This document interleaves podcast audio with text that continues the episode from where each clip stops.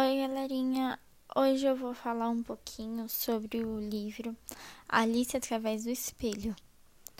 Ela é do autor Lewis Carroll, da editora Salamandra, e ele foi postado no ano de 2010. Ele tem 228 páginas.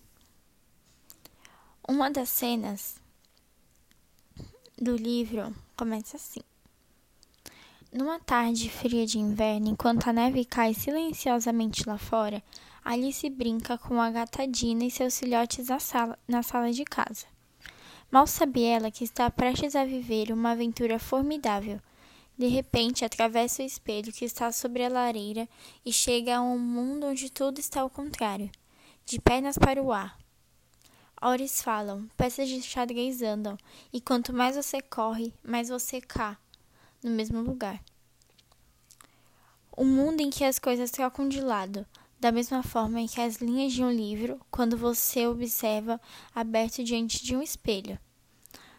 Lá, na casa do espelho, estão também os personagens favoritos da infância de Alice, os gêmeos Twindlon e Glib, a Márcia o carpinteiro, o leão e o unicórnio, o orgulhoso Humpty Dumpty e a implicante Rainha Vermelha.